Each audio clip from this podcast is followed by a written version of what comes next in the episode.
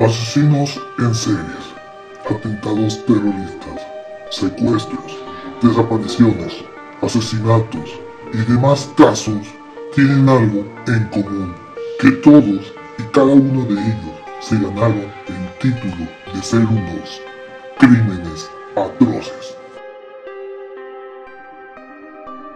Bienvenidos sean a Crímenes Atroces, el podcast en donde cada semana yo, Santiago Quiroz y Abato, les contaré a todos ustedes los casos de crimen real más atroces, macabros, mediáticos, terroríficos y sanguinarios que han marcado la historia de la humanidad.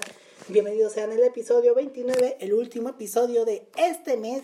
Y sí, no fue un mes patrio porque contamos solamente dos casos mexicanos, pero les prometo que el siguiente año van a ser de puros casos mexicanos. Y bueno, para llegar a la conclusión de este mes de septiembre, septiembre les traje un caso de Colombia, el segundo caso colombiano que tocamos en este podcast. Así que ahí les va.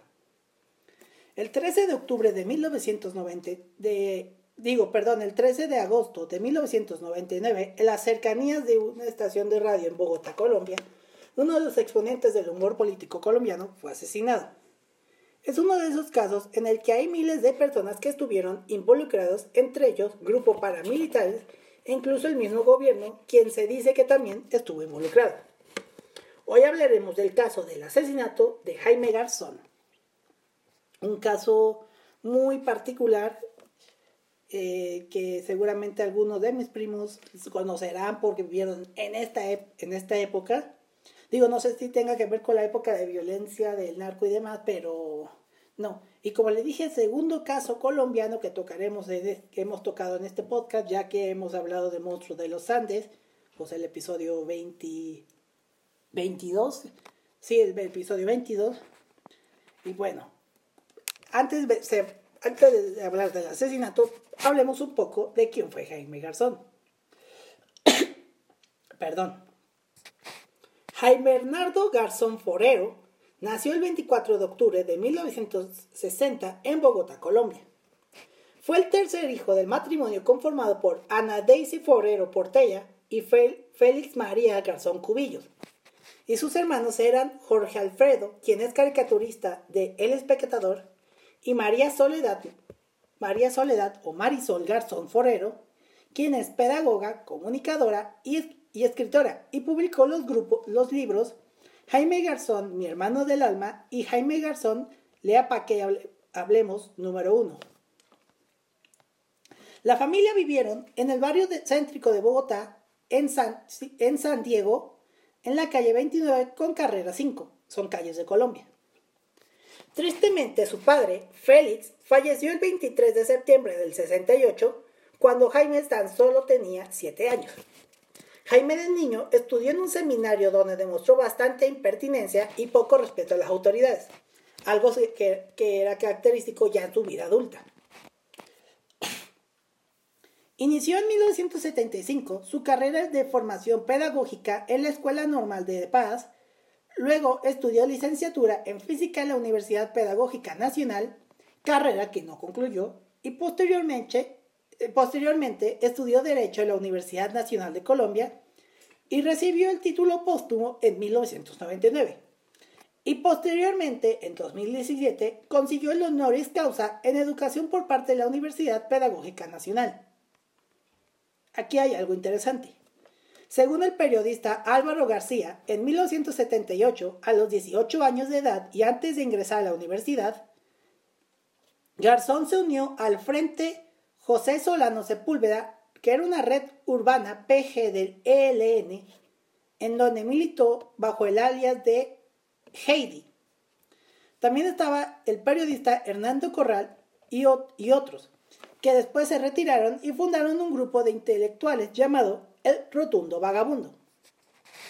No se conoce que haya participado alguna vez en combate u otros actos violentos propios de un movimiento guerrillero, que esto es muy común en Colombia. Y no tenía destreza con las armas. De este tiempo se dice el, dice el periodista García, y cito, su desempeño como estratega militar, un desastre. Entonces Garzón se convirtió en una especie de inocente y despistado trovador guerrillero. Una noche viendo televisión en un cambuche, o sea, un como catre, en compañía de Gavino, pasó la serie infantil Heidi. Jaime empezó a cantar Abuelito, dime tú. El jefe guerrillero se quedó mirando y le dijo, lo que pasa con usted es que se cree la niña de los montes. Desde ese instante su nombre de combate fue Heidi. Nunca participó en operaciones militares y la misión más importante que cumplió fue cuidar el dinero del grupo. La plata estaba enterrada y su trabajo consistía en sacarla a, solear dos veces al día para evitar que los billetes se pudrieran por la humedad. Durante esas semanas en el monte entendió que el asunto no se resolvía echando plomo. Después de cuatro meses se retiró de la guerrilla, dejó claros sus motivos y regresó a su casa en el corazón de su Bogotá. El grupo de intelectuales, el Rotundo Vagabundo, se formó en la Universidad Nacional, en donde en realidad se le dio el apodo de Heidi, ya que silbó un día el tema musical de la serie homónima, descartando el mito de su militancia. Esto fue un mito que lo persiguió hasta, hasta su muerte en el 99. Pero bueno. Poco tiempo después, Garzón se uniría a la campaña de Andrés Pastrana a la alcaldía mayor de Bogotá y, en el 18 de enero del 88 presenció el momento en el que un comandante del cártel de Medellín, liderado por John Jairo Velázquez, alias Popeye, secuestró al candidato en la sede de campaña en Bogotá. Garzón le dijo a sus secuestradores, y cito, cito, llévenme también a mí, ¿no ven que yo soy el jefe de giras? A lo que uno de los captores respondió, dándole una patada. Entonces se inició la búsqueda de Pastrana por parte de las autoridades que lograron liberarlo una semana después tras su victoria en las elecciones y nombró a Garzón como alcalde menor de Sumapaz, que es un, como un cargo menor, más o menos. Entre 1990 y 1994 trabajó en la Casa de Nariño que Casa de Nariño es el palacio donde vive el presidente, como el Palacio Nacional aquí en México, que durante la presidencia de César Gaviria trabajó como coordinador de las traducciones de la nueva constitución en 1991. ¿Quién fue el responsable de que se hiciera esa nueva constitución en el 91? Se los hablaré en un capítulo aparte. Hizo la traducción a las lenguas indígenas y de manera no oficial trabajó como asesor de comunicaciones de la presidencia. El mismo presidente Gaviria da testimonio de esta experiencia. Dice, y cito, me tocó también, en particular en la presidencia, conocer al garzón comprometido en la solución de los problemas de Colombia. Su compromiso diario con el PNR en la Constitución de 1991, con la traducción de la Constitución a las lenguas indígenas, fueron esas las facetas de un hombre, excepcional e irreemplazable. Oficialmente, la primera aparición, aquí hablamos de su participación en los medios de comunicación. Oficialmente, la primera aparición de Jaime Garzón en los medios de comunicación se dio al ser entrevistado por el Noticiero Nacional a ser uno de los testigos del secuestro de Andrés Pastrana. El 5 de diciembre del 88, cuando era alcalde menor, un periodista del noticiero de las 7 fue a entrevistarlo en Suma Paz, en la que sería su segunda aparición en televisión. Y desde 1990 hasta su muerte en el 99, Jaime trabajó en diversos programas de televisión, tales como Su Suciedad, o sea, la palabra so o zoológico y, Ciedad como Sociedad, Locos Videos, Cuac el Noticiero, Lechuza, Noticiero CM, CMI, Cambio de Terzo, Perro Amor y Noticias Caracol. Además de que ha hecho infinidad de personajes tales como Luis Rodríguez, Emerson de Francisco, Godofredo Cínico Caspa, Dioselina Tibana, Inti de la Hoz, Néstor Eli y Heriberto de la Calle. Este último su personaje más importante.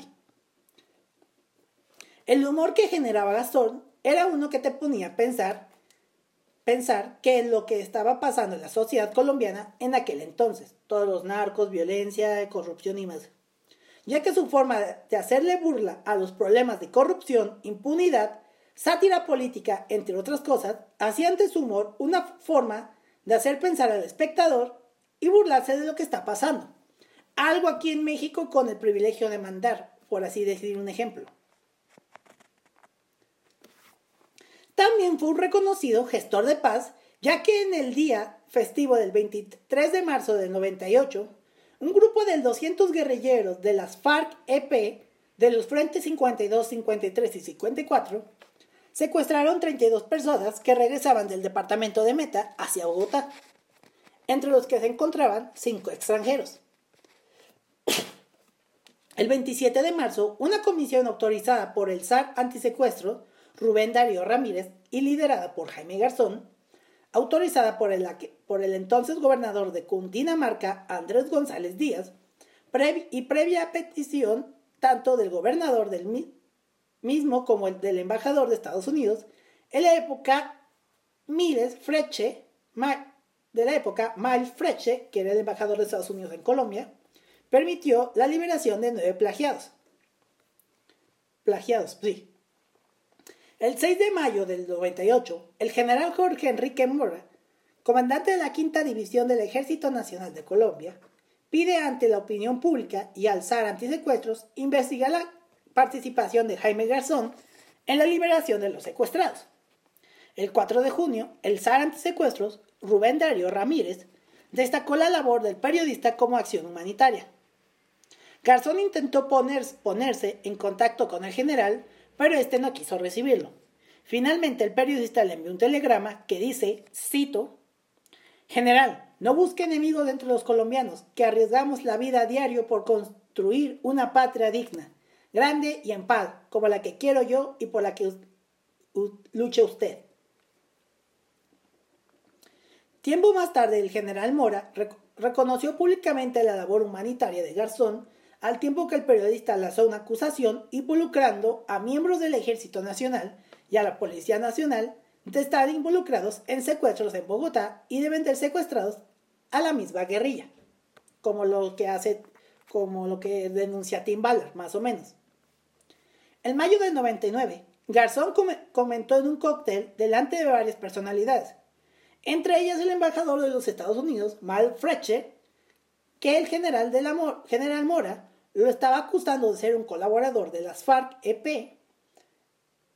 El 25 de mayo, la, de mayo, la senadora Piedad Córdoba fue secuestrada y, y acusada por los paramilitares al mando de Carlos Castillos Gil de ser colaboradora de la guerrilla. Castaño menciona también a Jaime Garzón, a quien apodó Betún por su personaje de Heriberto de la Calle, porque se, se pitaba con Betún, acusándolo de ser intermediario y lucrarse del dinero de las extorsiones de los secuestros organizados por la guerrilla.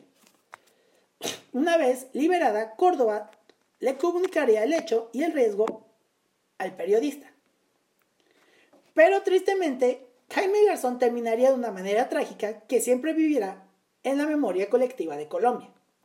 Y aquí más o menos vamos a, vamos a estar hablando del antes y luego el ahora, el ahora su asesinato. La semana del 4 de agosto, Jaime Garzón había sido contactado por miembros del Frente 54 de las FARC-EP con el fin de comunicar el fallecimiento del abogado bogotano Eri Enrique Márquez, que era un abogado que fue secuestrado en Bogotá por la guerrilla hacía siete meses y por quien Garzón estaba gestionando su liberación. Y gestionar el arreglo de lo con concerniente en la entrega de sus restos mortales. El fin de semana del 7 al 8 de agosto del 99, el periodista Garzón estuvo en el municipio de Mariquita, así existe un municipio que se llama Mariquita, no estoy insultando. Y en esa semana tenía la intención de hacer contacto con Carlos Castaño en Antioquia. El martes 10 de agosto visitó a Ángel Gaitán Maecha otro jefe paramilitar, John Jairo, Jairo Velázquez, alias Popeye, jefe de sicario del extinto cártel de Medellín en la cárcel La Modelo de Bogotá. ambos le pudieron concretar su, una cita con Castaño que debería darse el 14 de agosto en Córdoba. De igual manera, también tenía programado viajar a la cárcel de Itagüí, Antioquia, para reunirse con el jefe de guerrilleros, Francisco Galán, con el propósito de buscar la liberación de los rehenes del avión de, Avianca, y en pocas semanas tenía preparado viajar con una comisión de la Cruz Roja hacia Acacias, Meta, a recoger los restos del abogado Enrique Márquez. En la tarde del 12 de agosto del 99, Garzón rindió lo que sería su última entrevista al canal peruano América TV, donde se ha llamado a la paz bajo la frase, cito, cuando se distancien hay que ponerlos a sentar, cuando se pongan bravos otra vez hay que volverlos a sentar, que no se levanten hasta que haya un acuerdo, porque cuando se interrumpen es peor, más muertos, hay que darles darse la pela por la paz. Ese mismo jueves, jueves, Garzón le confesó a su maquilladora, cito, me van a matar, hasta mañana tengo plazo de vida. A las 5.45 de la mañana del viernes 13 de agosto, cuando Garzón se dirigía a los estudios de Radionet en Bogotá, en su camioneta, una Jeep Cherokee color gris, y luego de girar hacia el sur proveniente de la calle 26 a la altura de barrio Quinta Paredes, en la calle 22F con carrera 42B, frente a Corferias, calles de Colombia que poco conocen, y a pocos metros de la estación de radio, se detuvo en un semáforo a la espera que cambiara la luz roja a verde, de luz roja a verde. Entonces fue interceptado por dos individuos que iban en una motocicleta blanca de alto cilindraje con las placas ocultas y después de llamarlo por su nombre, le dispararon cinco veces al periodista, provocando que el periodista acelerara su jeep estrellándolo directamente contra un poste de alumbrado público.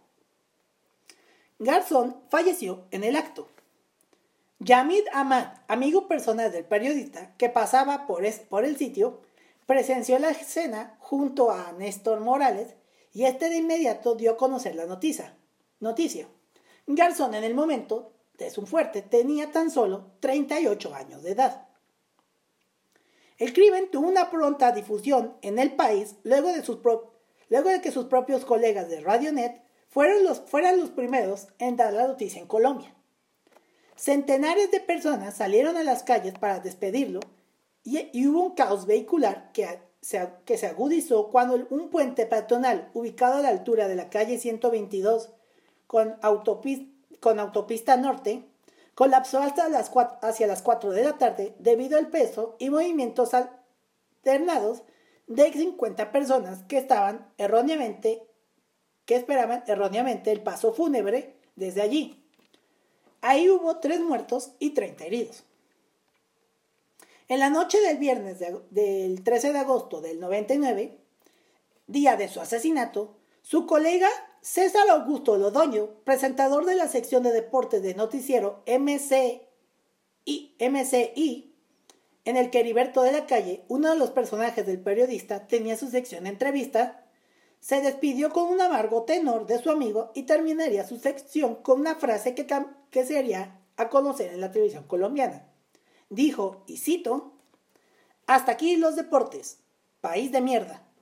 Y existe el video, o sea, le pondré, los pondré en la liga de, en la liga de, de las notas.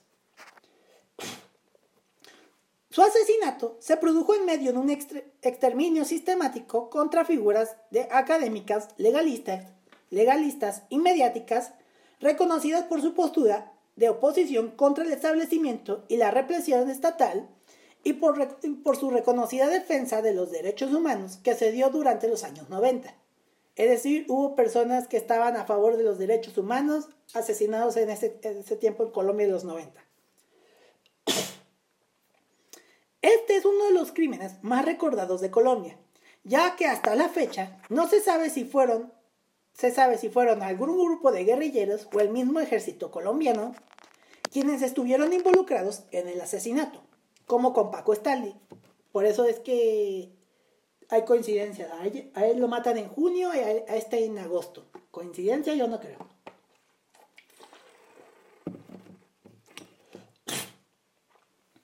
El mismo día del asesinato de Garzón, las autoridades reaccionaron para gar- garantizar la captura de los dos sicarios que participaron en el magnicidio.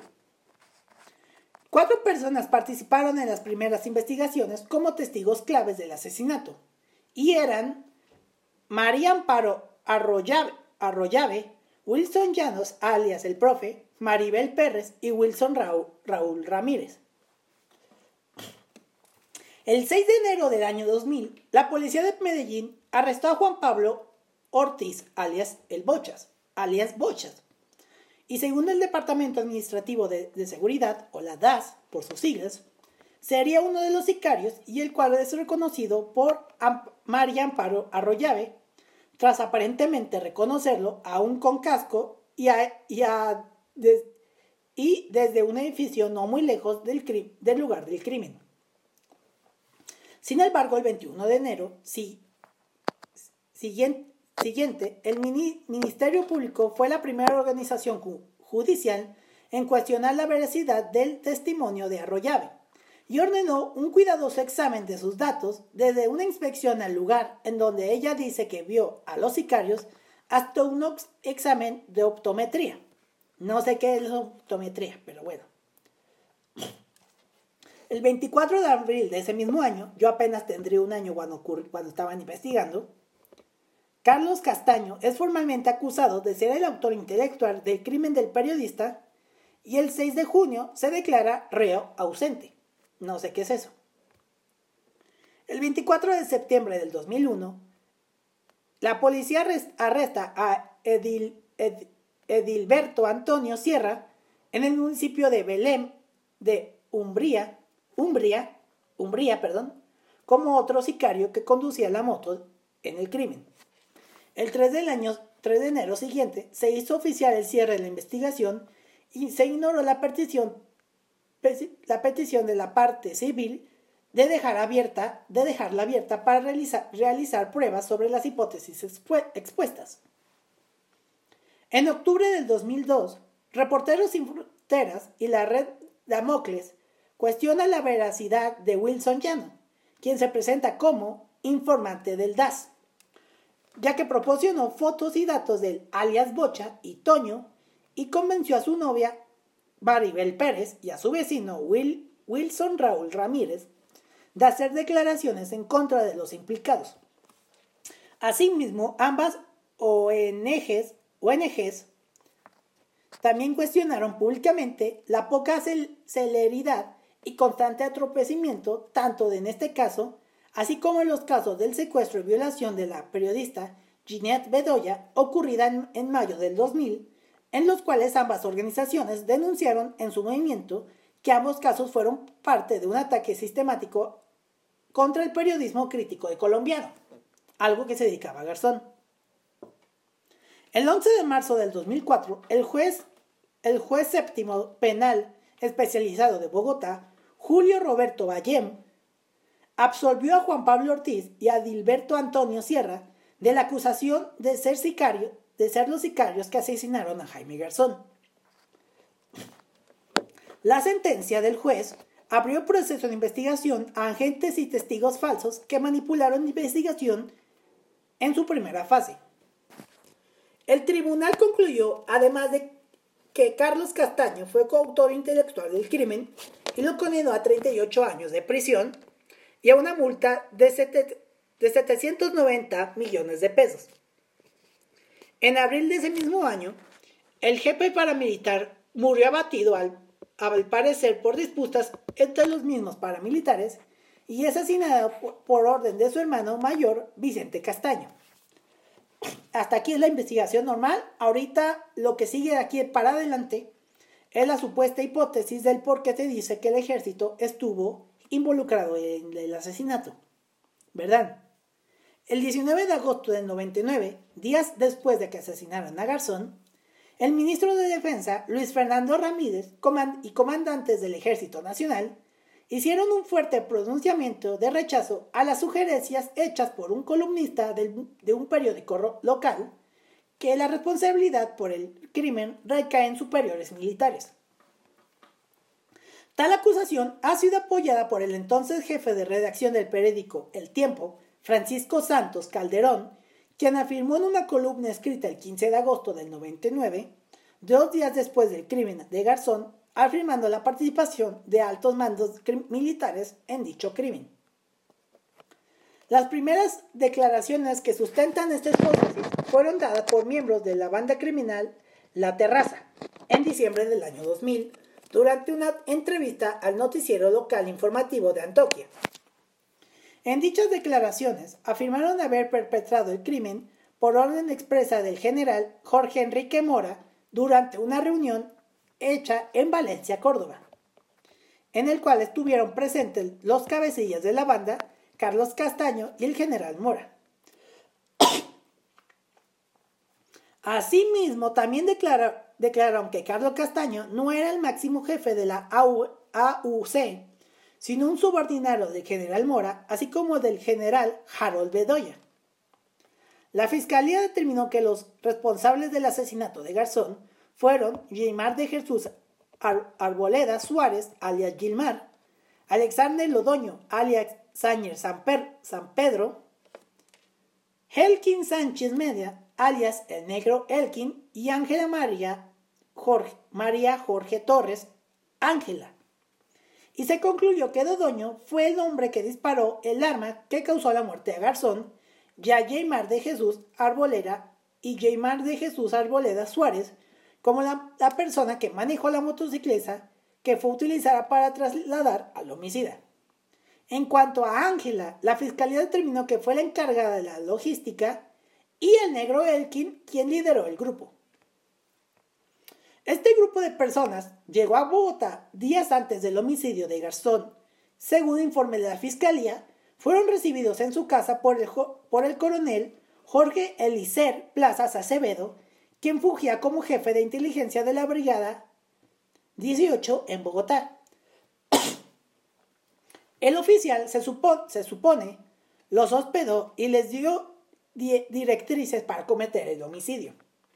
Tanto así que así tenían croquis y mapas de los seguimientos que se le hicieron al humorista. O sea, croquis son como estos... Croquis son, digamos, como estos, como los planos que puedes obtener, que puedes obtener de manera pública. Bueno, en estos documentos, según dijo el fiscal Iván Lombada, Loma, Loma, Loma, Loma Banana, Loma, Loma perdón, fueron encontrados recientemente en un allanamiento en la Brigada 18, lo que sería una prueba de la presunta participación de las Fuerzas Armadas en el homicidio. La banda La Terraza ¿Y quién fue la banda La Terrazas? Aquí les voy a explicar, ya que son todos unos curiosos.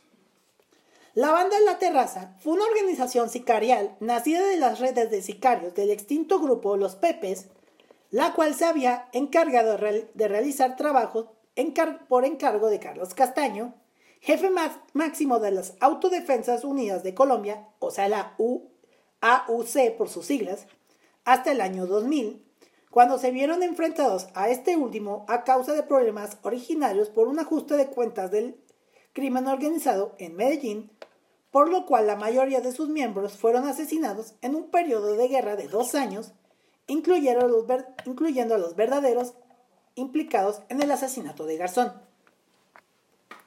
Según palabras de los mismos miembros de la banda, así como de investigaciones hechas por las unidades de derechos humanos de la Fiscalía General de la Nación, y de organizaciones de derechos humanos, la banda también habría perpetrado otros crímenes de mayor envergadura, como en el caso de Garzón, habría sido encargados, encargos hechos principalmente para oficiales de alto rango del Ejército Nacional, como los asesinatos de la pareja de esposos e investigadores del Centro de Investigación y Estudios Populares, o, la CINEP por sus siglas, Mario Calderón y Elsa Ávaros Alvarado en 1997. También del director del Comité permanente para la defensa de los derechos humanos, seccional Antioquia, y abogado penalista Jesús María Valle, y del abogado defensor de los derechos humanos Eduardo Umaña Mendoza en el 98, así como de los secuestros de Fabio Valencia Cosio, Piedad Córdoba y de cuatro investigadores del Instituto de Capacitación Popular o la IPC de Medellín entre abril y mayo del 99, así como del fallido atentado contra la entonces concejal de Bogotá por el Partido Unión Patriótica, Aida Abella, Abella en 1996, y de los cuerpos de los y de los asesinatos de dos investigadores del Cuerpo Técnico de Investigación o la CTI, por sus siglas, en Medellín entre 1997 y 1999. O sea, a raíz de este asesinato se hizo todo un pum, un mega, mega desmadre en el ejército de Colombia. Pero bueno. El 11 de mayo del 2008, Diego Fernández Muriño, alias Don Berna, que fue un paramilitar desmovilizado de las Autodefensas Unidas de Colombia, señaló una indagatoria que a Garzón lo habían asesinado miembros de la banda criminal La Terraza, la cual estuvo bajo órdenes del jefe paramilitar Carlos Castaño. En octubre de 2015 confirmó sus afirmaciones y aseguró que el coronel Jorge Eliezer Plazas Acevedo, entonces jefe de la inteligencia de la Brigada 13, fue clave en la realización del crimen aguas porque esto está muy largo. En otras declaraciones de Don Berna, declaró que el, que el ex subdirector del DAS, Jorge Miguel Narváez, instigó a Carlos Castaño para que asesinara a Jaime Garzón. En otras indagatorias, Don Berna declaró además haber presenciado una reunión hecha en septiembre del 99 entre Castaño y Narváez, donde hubo un altercado entre los mismos iniciados por entre los mismos, iniciado por el mismo Castaño, donde éste le había recriminado a Narváez, asegurando las, en palabras mismas del jefe militar que, cito, ¿para qué sirvo, sirvió las muertes de Manuel Cepeda Vargas y Jaime Garzón si las cosas seguían igual? En junio del 2008, el paramilitar desmovilizado... Ah, ya esto ya lo repetí. Ah, no, esto es otro, perdón. En junio del 2008, el paramilitar desmovilizado Jorge Iván Laverde, alias El Iguano, nombre masculero, declaró bajo la ley de justicia y paz, reactificó lo dicho por don Berna sobre la participación de Narváez en el crimen de Garzón. Un mes después, en julio, el también desmovilizado Ever Veloas, alias HH, entregó a la Fiscalía una memoria USB que pertenecía a Castaño en el que habría pruebas de que éste ordenó a la banda de sicarios La Terraza el asesinato del periodista y que según Velosa, el jefe paramilitar había dicho en varias ocasiones que el crimen de Garzón fue un error y lo, hizo por, cito, hacerle caso a unos amigos del Ejército Nacional. En octubre del 2009, el ex paramilitar Freddy Rendón, alias el alemán, no sé por qué a partir de todos todos tienen apodos en esta historia, pero bueno, el alias alemán dijo ante los jueces de, justicia y paz de que Carlos Castaño ordenó el asesinato del periodista por, cito, petición expresa de altos mandos militares de la época. En otras declaraciones, el ex paramilitar afirmó que Carlos Castaño se sintió arrepentido de ordenar el crimen, ya que después de ello reconoció su trabajo humanista aceptando como verdad lo que denunciaba en sus parodias. En 2010, una investigación del programa Contravia de Hodgman Morris muestra indicio de la participación de agentes del Departamento Administrativo de Seguridad, o el DAS, en el desvío, en el desvío de la investigación al usar testigos falsos. El 5 de, febrero del 2021, hace unos cuantos años, hace dos años, la Corte confirmó la condena de 26 años contra el ex subdirector del DAS, Jorge Miguel Narváez, por el asesinato de Garzón, de Jaime Garzón, después de más de, después de, más de 21 años del crimen. En 2023, es decir, hace un año, en declaraciones de Salvatore Mancuso ante la Jurisdicción Especial para la Paz, o la, JEP, fue mencionado el asesinato de Garzón como, como ordenado por altos mandos militares.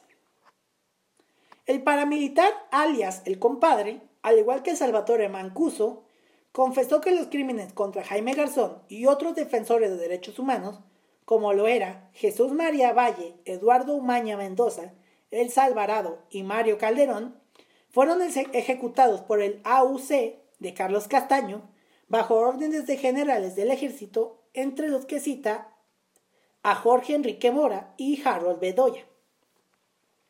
Pero fuera quien fuera el autor principal de este asesinato, no hay que olvidar que la víctima fue uno de los mejores humoristas y periodistas que haya existido en Colombia y que su legado siempre se ha recordado para toda la vida. Y este fue el caso del asesinato de Jaime Garzón, un caso que hasta la fecha se sigue sin resolver. Y si hay algo que yo puedo, hay un caso con el que yo puedo comparar el, el de Garzón, es el de Paco Stanley ya que curiosamente ocurrió en el mismo año, pero con dos meses de diferencia. O sea, a Paco lo asesinan en, el, en, junio del 99, a Garzón en agosto. Y pues existe conexiones porque hubo de que si con Paco Styler lo asesinaron los del crimen organizado, con, con Jaime Garzón casi lo asesinó el, el ejército, pero bueno, tanto, tanto, tantas cosas y hasta la fecha el crimen se sigue sin resolver, como siempre, pues Latinoamérica, ya saben. Pero bueno, espero que les haya gustado este último episodio del mes de septiembre y si les pareció interesante no olviden compartirlo en, en YouTube para que me ayuden a seguir, a seguir eh, avanzando y llegar a más personas. Y si quieren escuchar este podcast, ya si están en el gimnasio, de viaje o haciendo tareas y demás, pueden escucharme en Spotify, Apple Podcasts, Google Podcasts, eh, en donde sea que escuches podcast, pero bueno. Y si quieren conocer las fotos de quién era Garzón y de todos involucrados en, en todo esto, los invito a seguirme en Instagram y Tweets como arroba crímenes atroces podcast y en X como arroba crímenes atroces.